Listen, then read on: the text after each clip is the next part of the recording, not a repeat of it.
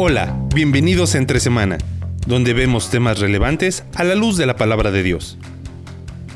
El mundo de las artes no suele ser visto tradicionalmente como un lugar para que un cristiano se desarrolle laboralmente. Nuestros invitados del día de hoy, un músico y una actriz, además de ser matrimonio, nos contarán cómo han podido desenvolverse en ese mundo y asimismo vivir su fe. Acompañemos a Isaac y Marianne junto a Alex y a Marcelo en este nuevo capítulo de nuestra serie de domingo a lunes, aquí entre semana.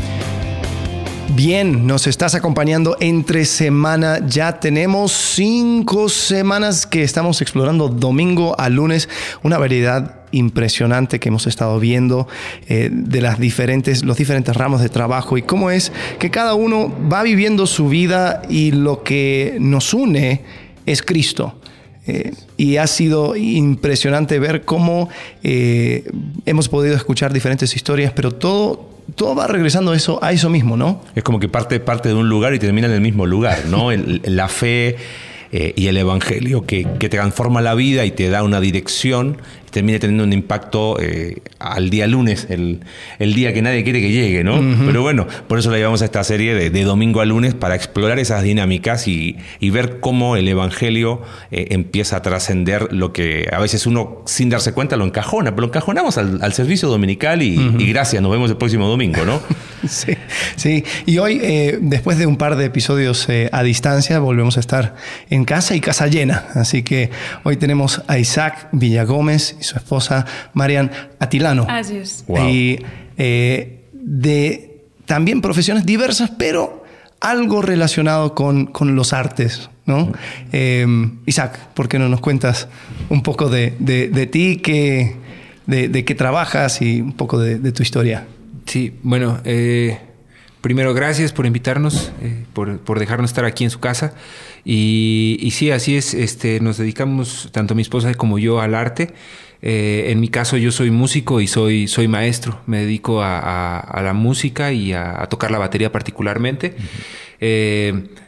He tenido oportunidad de, de, explorar en diferentes estilos musicales, pero actualmente me encuentro muy desarrollado con el jazz y, y con la educación, eh, principalmente en jóvenes y, y, bueno, y niños. Mm. Bien.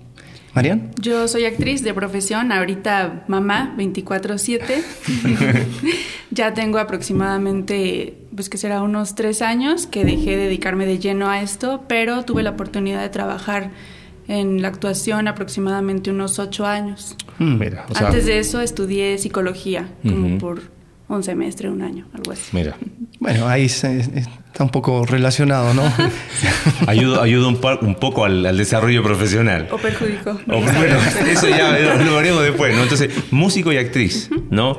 Linda, linda mezcla. ¿Cómo, cómo, cómo, fue la, ¿Cómo fue que llegaron a dedicarse a eso? O sea, a ver, un día listo, yo creo que inclusive pensando en, en, en muchachos jóvenes que sueñan con tener su banda, ¿viste? Ah, tipo adolescente que uno quiere ser músico o a lo mejor sueña con ser actriz y, y es como que a veces en muchos adolescentes está como esa idea de, ah, pero quizás son pocos los que la concretan y, y quizás falta bajarlo a, a algo más real. ¿Cómo, ¿Cómo, fue ese camino?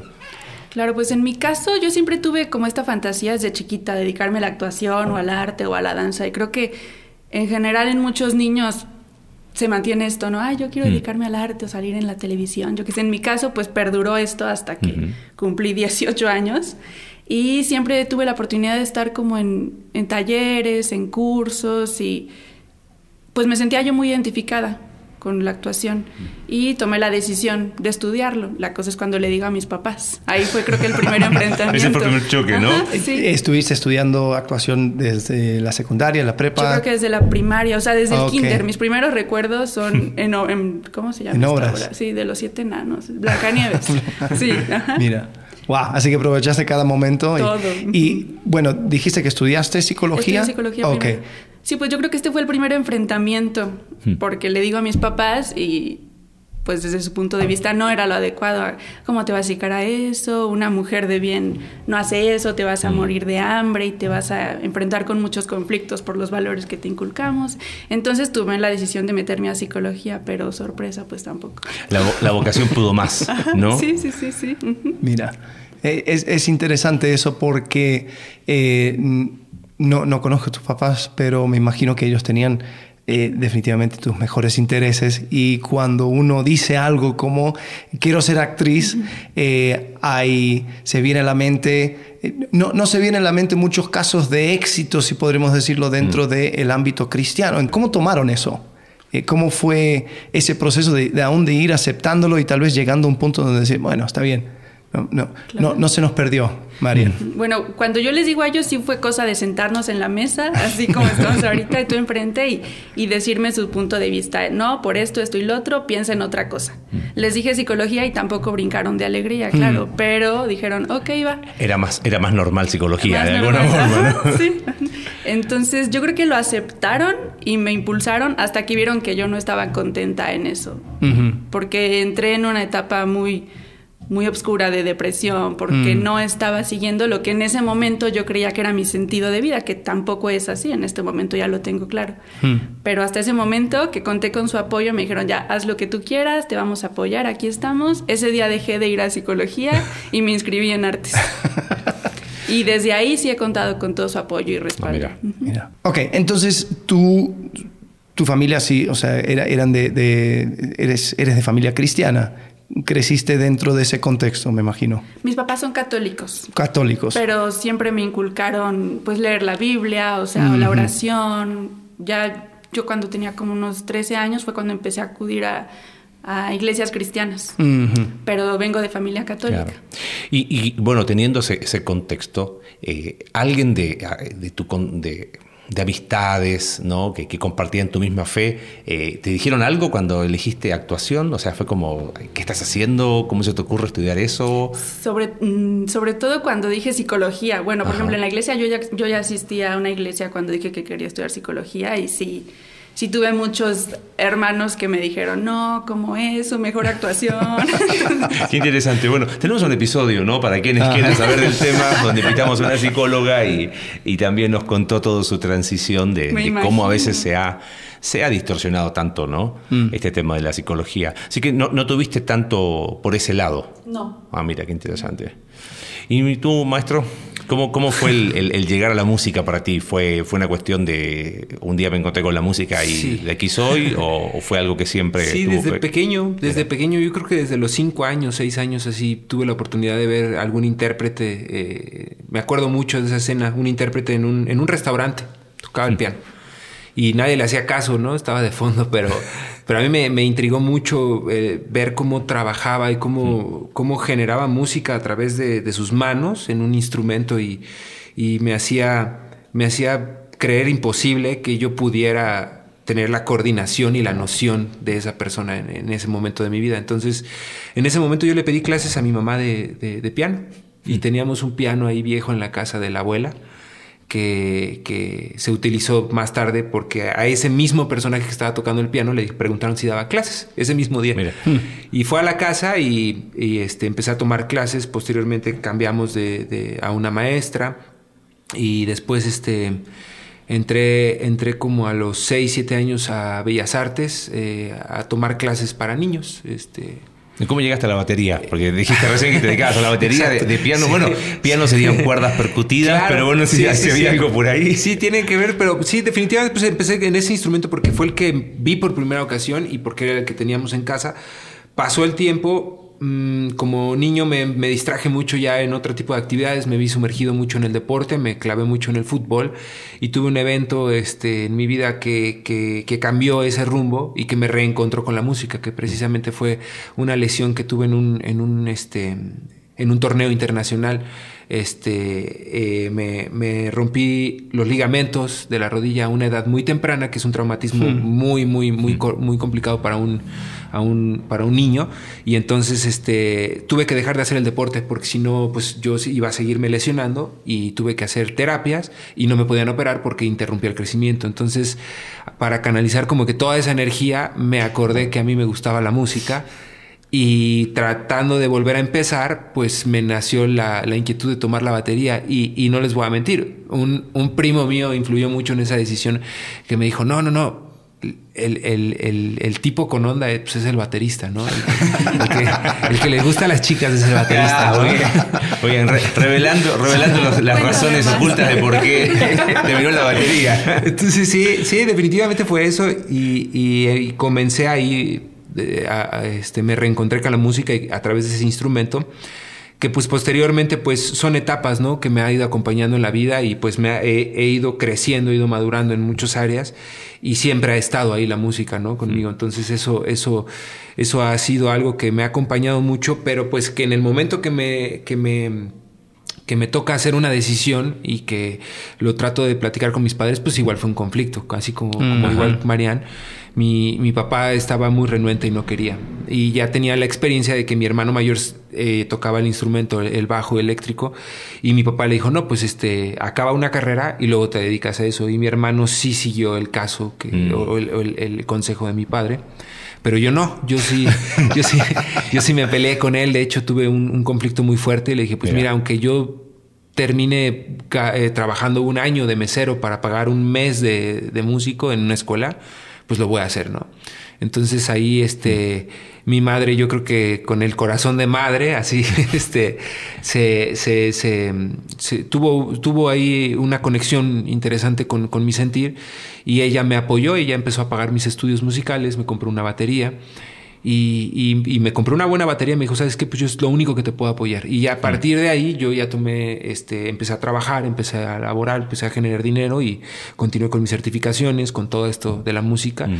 y me fui, me fui avanzando. Pero eh, es curioso porque la música, en cierta forma, sí puedo yo admitir que, que me presentó un, un, un contacto directo con Dios. O sea, sin, sin, sin, sin querer sonar así como muy romántico, ni mucho menos, pero, pero la verdad es que eh, a través, la, música es antiquísima, entonces en algún momento fue considerada una ciencia. Y lo que sí te puedo decir es que es, es perfecta. O sea, la música es muy perfecta y tiene una estructura muy clara y hace tiene una influencia muy clara con los seres, seres humanos, ¿no? O sea, no, no nada más como entretenimiento, sino como terapias. Mm. Este, se, he visto, actualmente se trata a gente con Alzheimer, con demencia senil. es, es, algo, es algo que está muy presente y que se utiliza mucho. Entonces, el estarme adentrando a conocer más eh, me, me, mostró la musicalidad de, de todos los seres mm. eh, y un, como un lenguaje que precisamente pues tuvo que haber sido creado por alguien, ¿no? O sea, y, así como para como para quizás los cristianos nos es muy, muy evidente el ver la naturaleza perfecta y saber que es creación de Dios, en su momento para mí fue una revelación el encontrarme con la música como algo perfecto. qué, interesante, porque quizás en, ciertos círculos es como que, ah, eres músico y listo, ya, es, eres anti Dios, te estás dando la espalda a Dios, ¿viste? Eh, te vas a ir por el mal camino y... Claro. Y en, tu caso fue al revés. Sí, sí, sí. Sí, y, me, gusta lo que acabas de decir porque eh, creo que muchas veces hay esa lucha con ese dualismo que se va creando de lo secular y lo santo. Y, justamente de, domingo y lunes, ¿eh? de, eso estamos hablando. Y creo que tener esa cosmovisión de entrada al decir, ¿sabes qué? Si, si la música, o sea, eh, fue creado por Dios, es ese lenguaje, entonces yo al al entrar más a la música, eh, voy conociendo más a Dios. Era, era lo, que, lo que creía Johann Bach. Eh, y, creo que el tener esa em, perspectiva permite que con tu lunes sigues, sigues adorando, sigues conociendo más a Dios y, en ese sentido eh, creo que ayuda a tener una, una manera integral de ver tu espiritualidad. Sí, sí, totalmente. En, en realidad, eh, igual que Marian, yo, yo no soy cristiano desde la cuna. Este, crecí en una familia católica, sin embargo, mi madre al, al, entrar a estudiar mucho teología y adentrarse mucho en el estudio, este, pues encontró el cristianismo, ¿no? Mm. Y, y, yo, tras alguna serie de eventos, este, pues no, no, no dolorosos, pero sí inmaduros, descubrí que, que yo, este, pues no podía estar atado a cierto tipo de sentimientos o aferrado a cierto tipo de circunstancias que no están en mis manos.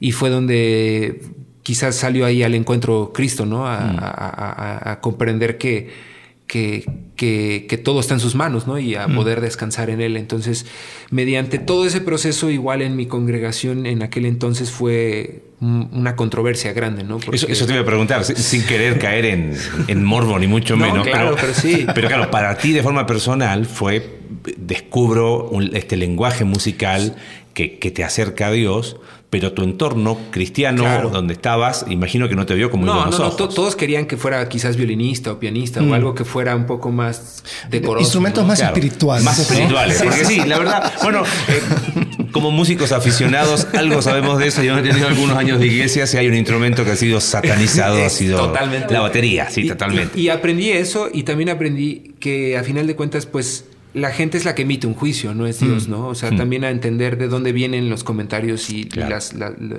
las, acusaciones. Y no tomarlo en serio, porque al principio, pues sí. sí es, bueno, no tomarlo en sí, serio. al principio, pues sí, o sea, sí, sí, era un poco preocupante que mm. en mi congregación, este eso no estuviera bien visto. Sin embargo, también fue un proceso para entender que la gente eh, emite un juicio con relación a su perspectiva simplemente claro. y tampoco es juzgarlos. O sea, a final uh -huh. de cuentas yo creo que ellos lo que buscaban era, en su entender, darme un consejo previniendo que yo me entregara al mundo, como, uh -huh. como puede ser considerado, ¿no?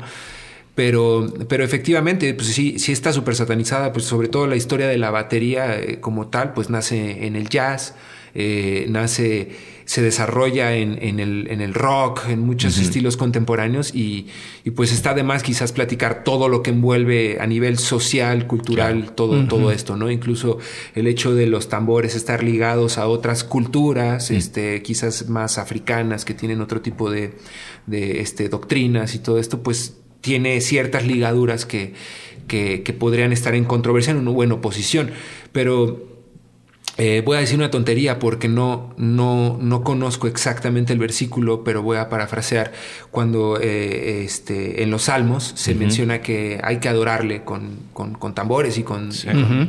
y, y, este, y creo que trompetas o uh -huh. algo, algo hay, hay de eso cierto. Y, y pues entonces es algo natural, ¿no? O sea, Así es algo es. de expresión, es, es algo que es, es, es, un pasaje en donde yo encontré mucho descanso al entender que, que, se, que, que hay muchas maneras de adorar y de, y de, y de, de venerar a Dios. Y no nada más eh, entendí que era dedicarle mi música a Él, ¿no? Mm. Sino también lo que voy a mencionar lo voy a, a decir con mucho cuidado y con, o, no, o sea, no, no quiero decir que es humildad, sino quiero decirlo con cuidado porque me quiero expresar bajo bajo este el rol como, como ser humano y como uh -huh. cristiano, ¿no? O sea, no, no quiero hablar como músico, pero, pero el darme cuenta que, que he, he, tenido cierta facilidad dentro del instrumento, cierto virtuosismo, pues eh, comprender que no viene de mí uh -huh. y comprender que no me sirve. ¿no? O sea, no me sirve uh -huh. si, no le, si no hago algo por alguien. Claro. Entonces, en ese momento también fue una revelación comprender que puedo hacer algo por los demás, ¿no? Sí. O sea, mm. entonces ahí es donde me encontré mucho con la docencia, no tanto mm. en, el, en el camino de enseñarle a los universitarios o a alguien que quiera aprender la música, sino cualquier persona que esté buscando algo mm. de satisfacción a través de la música, o sea, y, y atender gente que, que incluso, pues, eh, no sé, un abogado de 60 años, si quieres, que pues nada más quiera hablar y escuchar música y disfrutar del instrumento quizás a través de, de, de ese encuentro él puede eh, descubrir cosas que yo descubrí con la música, ¿no? Entonces, este, pues es ahí donde empecé a becar gente, alumnos, Mira. empecé a, a, promover cosas positivas y entender también que pues esto es estamos en un viaje donde no tenemos posiciones, sino que lo que tenemos pues es, son herramientas, es un equipaje que nos ayuda. Entonces, hasta el prestar mi equipo a colegas, mm. o sea, cosas... Quizás mucho, mucho de lo que tienes, lo que estás diciendo tiene que ver con, con aprender a ver tu profesión, que en este caso es una profesión ligada a un talento, quizás claro. distinto a otro tipo de profesiones. Uh -huh. eh, que lo empezaste a ver como un medio, claro. no como un fin, ¿no? Y cuando uno lo ve como un medio es cuando uno dice, bueno, tengo esto y, y lo puedo utilizar más, no hago de eso mi identidad. Total. ¿no? Eh, pero quizás, bueno, mencionaste recién Salmo 150, ¿no? Era el que estaba parafraseando. quiero, quiero que está, está, toda, está, toda, la orquesta ahí completa, ¿no?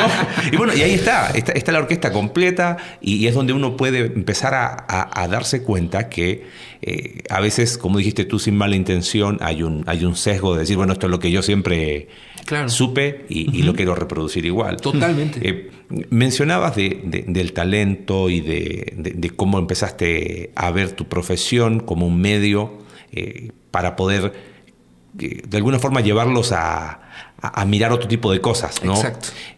¿Cómo, ¿Cómo ha sido esa dinámica de, de decir, oye, mira, ¿sabes qué? No sé si han surgido ciertas conversaciones con algún alumno que te ha dicho, oye, ¿tú, tú qué piensas? O que a lo mejor Claro. haya tenido una experiencia similar a la que tuviste tú al encontrarse Claro. con la música. No, totalmente. Eh, y, y créeme, en, en la música, pues eh, hay artistas y los artistas eh, a- a- en muchas ocasiones es gente muy sensible a otras cosas, ¿no? Entonces, eh, pues he, he convivido con, con músicos de otras doctrinas o que tienen otras filosofías, pero a final de cuentas eh, siempre he coincidido en algunos, con algunos músicos con, que tienen eh, eh, valores de excelencia, ¿no? O sea, a veces eh, no, no se necesita nada más talento para poder lograr al- eh, materializar algunos, algunos objetivos en, este, en esta disciplina, como en muchas otras, ¿no? O sea, como la semana pasada los depo- el, depo- el deporte, o sea, pues, no, es, no, no, es, no es de a gratis, ¿no? Jugar bien.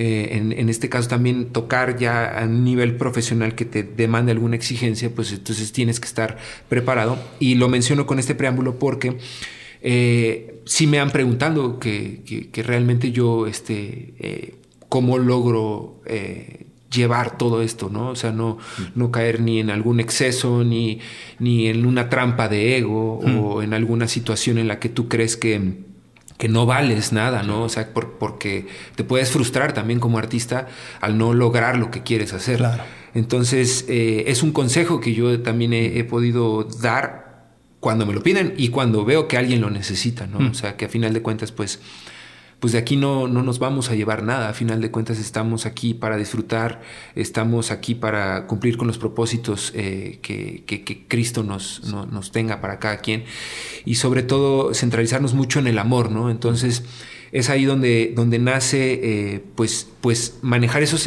esos- eso, esa excelencia y decir, bueno, pues yo todo lo que hago lo se lo dedico a Dios porque, porque lo que yo también tengo no es por mí. Claro. O sea, ni las oportunidades que se me han presentado para estar en donde he podido estar eh, no vienen precisamente de mí. De gracia Entonces- recibimos y, y de gracia damos, ¿no? O sea, nunca te han eh, sangrado los nudillos como en Whiplash. No, como Whiplash, no.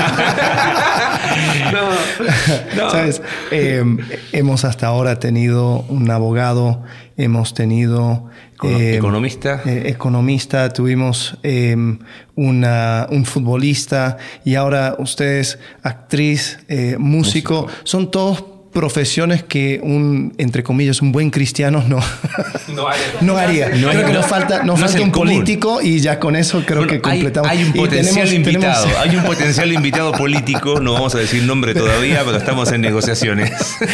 Pero, eh, a ver, Marian, te, te- te hago la pregunta.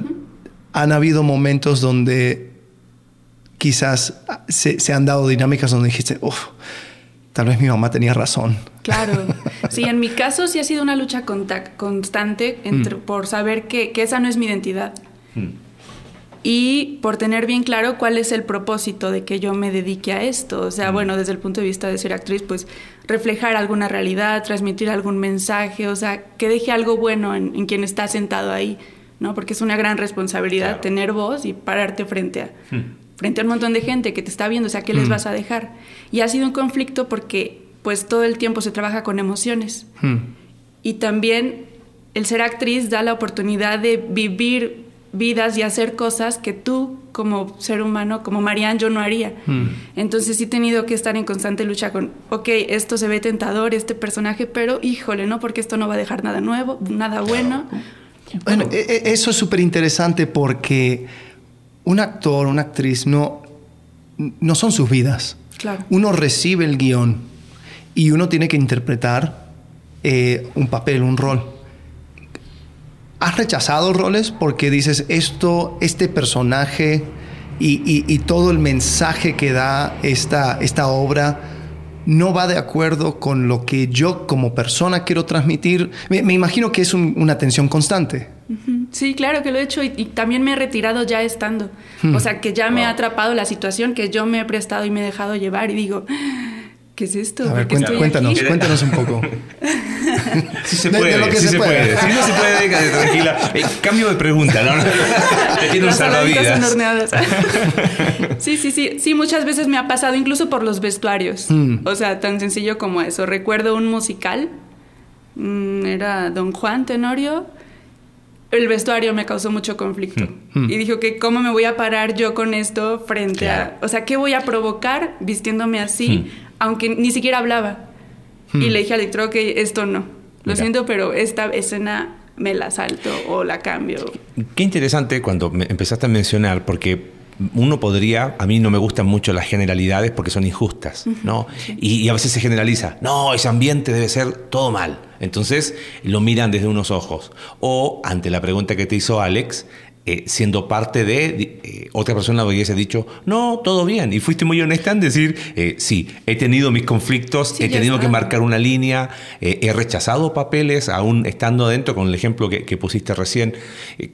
¿Cómo, cómo, cómo has podido o cómo ves hoy, eh, la Marian de hoy, a, a esta altura de su vida, eh, con la madurez que tiene hoy, eh, el ambiente donde se desarrolla tu trabajo? Sí, definitivamente sí es turbio. O sea, yo tuve la oportunidad de trabajar en el... Ah, no puedo, no puedo decir nombres. No, está bien. Bueno, eh, eh, no hay problema. O sea, Tuvimos. Ok, está bien. en- sí, en teatros donde, no sé, con temáticas, donde trabajan temáticas que ahora yo digo, qué inmadura fui en ese momento por estar ahí o por aceptarlo y, y que ya me vi envuelta porque incluso mis compañeros, ay, pero no pasa nada, o sea, no eres tú, es el personaje, eres actriz, o sea, déjate, vívelo. y ahí me vi en conflicto porque, ok, ¿qué voy a hacer? ¿Yo voy a hacer de buen testimonio o me voy a dejar envolver? Y he vivido ambas situaciones. Entonces, sí, sí es turbio y sí es complicado no, no dejarte llevar porque es estar como luchando contra corriente, o sea, tener siempre bien claro quién eres, qué quieres, o sea, en este caso, Y- pues saber que tu y- identidad es ser hija de Dios, o sea, Claro. mi identidad. Y la salida fácil sería, sale.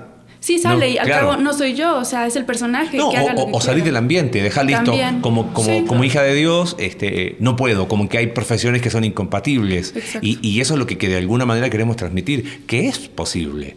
Eh, transitar de domingo a lunes, cualquiera sea tu profesión, pero eso implica marcar ciertas líneas como las que nos estás contando, ¿no? Sí, por ejemplo, algo que se me ocurre es que en camerinos generalmente les gustaba echarse un trago, ¿no? O después de función, órale, vámonos al antro. O sea, no quiero satanizar nada, pero es algo que, que yo no veo bien y que yo no haría ciertas cosas así. Oye, ¿tú por qué no? Pues por esto, estas son mis creencias, esta es mi convicción y no. Hmm.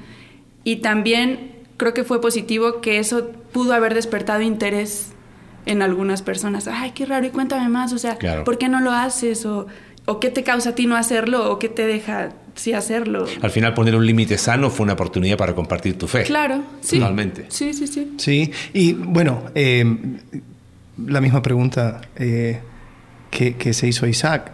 ¿Cómo, de- ¿Cuáles son los elementos que tuviste en tu profesión que han sido también un medio eh, para eh, quizás profundizar en tu propia fe o como para comunicar o para compartir? Pues sobre todo eso lo encontré en la docencia. Yo Mm. creo, o sea, ya cuando tuve la oportunidad de transmitirle a un grupo de niños lo que yo sabía o lo que yo conocía, creo que ahí vi una oportunidad para, pues, para dejarles algo positivo de esto. Hmm. O sea, me gusta también escribir, ya hace mucho que no lo hago, pero en las obras que escribo, dejar algún mensaje o, o reflejar algo. Y, y que los chavitos con los que trabajaba participaran en ello, pues era como sembrar algo, ¿no? Dejar ahí una semillita y yo creo que en eso, en la docencia. Hmm. Sí, y con sí. el testimonio en, en los teatros, o sea, con mi actuar. Totalmente. Eh, sí, bueno, yo, yo me acuerdo también participaste en, en, eh, por- en un monólogo en la sí, iglesia y eso, eso fue de, de, de- de mucha bendición y creo que se supo transmitir una idea mucho mejor que simplemente hablarlo. Sí, Eh, sí, sí. porque cuando uno eh, se envuelve en un personaje y, y- y cuenta la historia y lo actúa, eh, queda mucho más implantado en la memoria. Entonces sí, no, definitivamente creo que es, es una, una gran herramienta. Eh, y para ti, Isaac, ¿cuál, cuál han sido esos momentos de tensión? Eh, es- esas cosas donde dices, sí, mi, mi profesión, eh, lo que yo hago, eh, sí es una oportunidad, pero también si yo no marco estos límites, Claro. eh, puede llegar a ser problemático.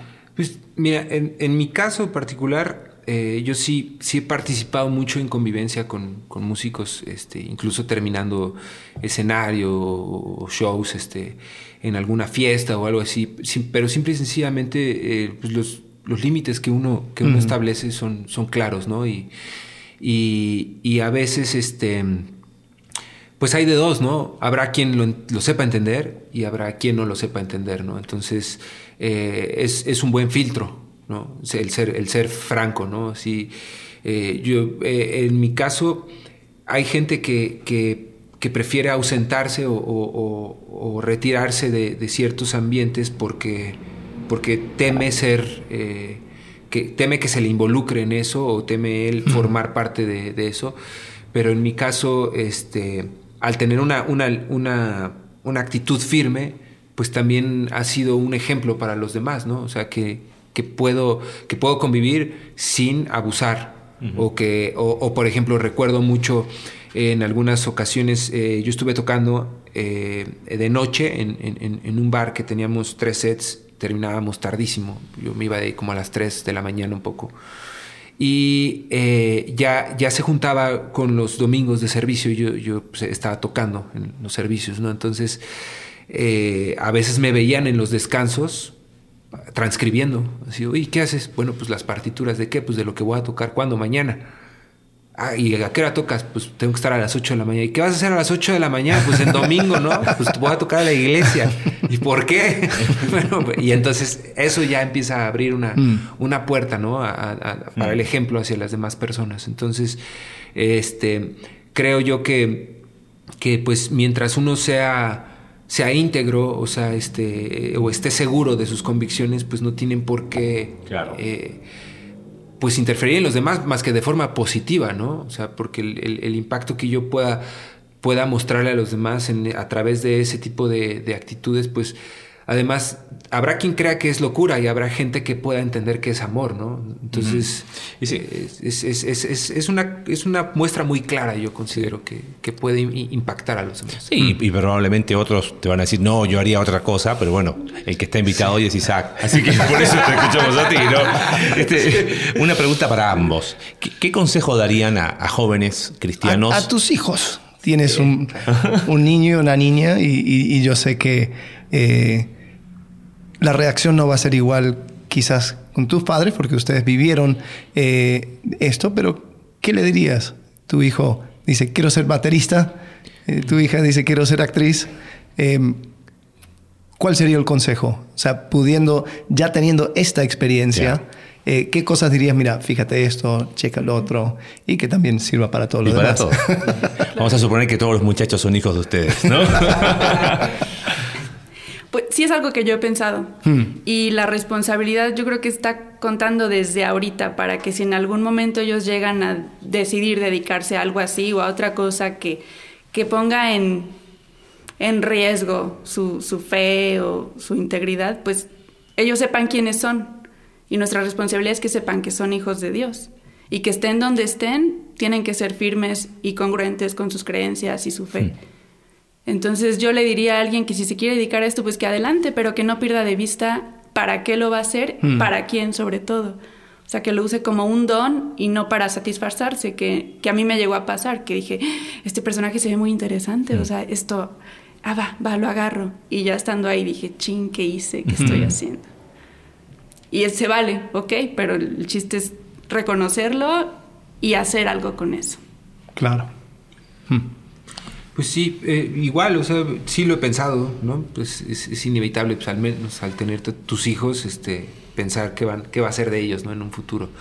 Eh, y bueno, pues para empezar, desde mi postura, eh, en mi caso es aprender tanto a eh, pues, por ejemplo, lo que mencionaba de las personas que a veces emiten un juicio, pero lo que quieren es lo mejor para ti, ¿no? Y a su manera, ¿no? Entonces, en el caso, por ejemplo, de mi padre, pues yo no tengo ningún rencor porque él en su momento haya querido impedir algo que consideraba que era importante. Eh, pero, por ejemplo, yo me quedo mucho con, con esos recuerdos de mi madre que siempre me, me enfatizó mucho que, que yo fuera feliz. yo le decía, oye, mamá, ¿qué te gustaría que estudiara de grande? Yo quiero que seas feliz. Siempre me contestó así, desde que tengo uso de razón, ¿no? Entonces, esa muestra de amor para mí es, es entrañable y, y, la trato de, de, adoptar con mis hijos porque, pues, definitivamente yo quisiera que, que compartieran la música como yo la vivo, ¿no? Pero, pero no o sea, quizás el temor en mi caso sería que me dijera que quiere, ser contador. ¿no? la próxima semana estamos invitando a contador. No, pero, pero eh, lo menciono de esa manera porque eh, pues uno siempre trata de proyectar ciertas situaciones a través de sus hijos y, y, creo que eso no está bien. Entonces yo lo único que quiero que, que mi hijo aprenda de mí es que soy feliz y que él puede ser feliz, ¿no? Entonces... Eh, si, si él, ellos, el caso de, mi niña como de mi niño, quieren dedicarse a la música, a la actuación, pues a cualquier otra rama que pudiera ser riesgosa por lo que engloba o enfoca ese, esa actividad, pues eh, errores todos los vamos a cometer. O sea, yo no puedo decirte que soy una persona que nunca me he equivocado. Este, porque, porque soy un mentiroso en ese momento, ¿no? Entonces yo he vivido ciertas cosas de las cuales no me siento orgulloso de haber vivido, pero son cosas que me han dado una lección y que hacen que hoy en día piense diferente y, también no me quiero espantar por algo que mi hijo pueda enfrentar a través de, de alguna actividad, porque a final de cuentas son cosas que los seres humanos enfrentamos, ¿no? Entonces, yo más bien quiero enfocarme más a guiarle, a instruirle en la palabra y que, y que vea un buen ejemplo a través de nosotros. Sí, y, yo sé que ya estamos terminando y no, no quisiera profundizar muchísimo, pero... Un amigo me dijo que esto es un podcast, que no hay ningún problema. Sí, es verdad. eh, pero algo que dijiste, eh, creo que me, me, llamó la atención y especialmente en, en, las áreas de trabajo donde ustedes están, eh, tu mamá te, te, dijo, quiero que seas feliz. Claro. Y eso quizás te dio a ti una tranquilidad de que tu trabajo no te identifica, o sea, no está ligado a tu identidad. Sí, tu identidad no va mucho más allá. Eh, yo creo, y confírmame si, si, si estoy bien, que hay muchas personas que entran en actuación, en la música, porque tal vez hay una parte de su identidad que no han completado y las luces y el brillo mm, que, claro. que, a veces puede llegar a traer es algo que ellos dicen, bueno, por e esto va a ser el medio por el cual yo me voy a sentir realizado. Yo quise ser famoso. Hmm. Yo quise ser famoso, definitivamente, sí. Pero... Y ahora lo soy. no, no, pero, pero cuando, cuando hmm. se cae toda esa situación, y, y, lo único que pasa es que te sientes ridículo. o sea, yo, yo me sentí ridículo. O sea, más allá de, de este de darme cuenta que me había equivocado, o sea, me, me, me avergoncé por, mm. por haber creído eso, ¿no? Pero afortunadamente el haberme, el haberme arrepentido fue afianzarme más a lo que, a lo, a lo, al motivo por el que estoy en la música, ¿no? O sea, al mm. arte y a todo esto que venimos platicando, ¿no? Mm. Pero sí, o sea, eso, eso es definitivo. Y yo creo que, por eso lo mencionaba, a todos nos pasa de alguna manera en cualquier actividad que desarrollemos. Claro. Este, quizás hay gente que decide ser doctor o abogado por tener dinero nada más, ¿no? O sea, claro. en mi caso fue fama, si lo quieres ver así, pero mm. hay gente que quizás busca dinero. Incluso en la sociedad es muy común que te digan, te vas a morir de hambre de eso. Estudia mm. algo que te deje dinero, claro. ¿no? Entonces, ¿Qué quieres ser músico? Bueno, pero ¿y qué carrera vas a seguir? Es como que no... ya, en serio. ¿En serio? ok, ok, sí. Entonces, más bien quizás la, el ser, la madurez te, te enseña o te describe mejor al éxito, ¿no? Y el éxito no es, a veces no son las cosas que tú creíste que eran de pequeño. ¿no? Mm. Y, y Marian, o sea, yo me imagino que eso, o sea, ver tu propio nombre en, en, en redes, en un, en un, teatro y todo ese tipo de tu foto y todo, eh, eh, siempre está esa, esa, luchita, ¿no? Claro, sí, con el ego también. O sea, yo sí debo admitir que yo entré a estudiar actuación y quise ser actriz por encontrarme. Mm. Y que en algún punto, cuando creía haberlo hecho, me seguía, me seguía sintiendo vacía. Mm. O sea, yo recuerdo con cariño, pero me marcó mucho un momento estaba terminando mi carrera y me dijo un maestro, nunca dejes de dedicarte a esto, estás pintada para la escena. Y me acuerdo que yo dije, ay, qué bonito. Pero le dije, ¿y luego qué? Hmm. O sea, ¿qué sigue para mí? O sea, ya, ya hago esto y no soy esto para totalmente.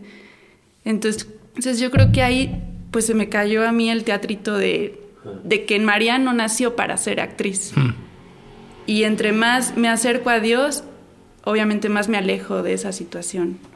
Y más paz tengo conmigo misma, porque no soy eso. Qué interesante, se repite lo que te acuerdas hace varios episodios atrás que nos relataba Fabián, ¿no? Que Argentina campeón del mundo del 78, Menotti con Holguín, se miraron y dijeron somos campeones del mundo y ahora qué? y ahora qué, Ajá, ahora sí, sigue, ¿no? sí. Y Fabián lo relataba diciendo al final si no es con Cristo siempre va a haber vacío, Sí. siempre va, va- algo se va a tener que buscar, pero cómo uno puede teniendo una profesión como la que ustedes tienen y, y- y la verdad eh, independiente de lo que hagas, estando o entendiendo tu identidad en Cristo, todo cambia, todo, todo, todo se, se pone en perspectiva correcta y uno puede tener ese tránsito de decir, ¿sabes qué? Eh, mi fe sirve para el domingo, sirve para el lunes, para el martes y, y para todos los días, ¿no? Y enfrentar la vida con una actitud distinta, con una perspectiva distinta. Y eso, eso yo creo que de eso se trata, no sé, no quiero extenderme más, pero yo creo que ahí está el concepto de, de ser realmente luz. ¿No? Eh, una, una ciudad sentada sobre un monte, decía Jesús, no se puede esconder. Eh, es, hay que estar ahí.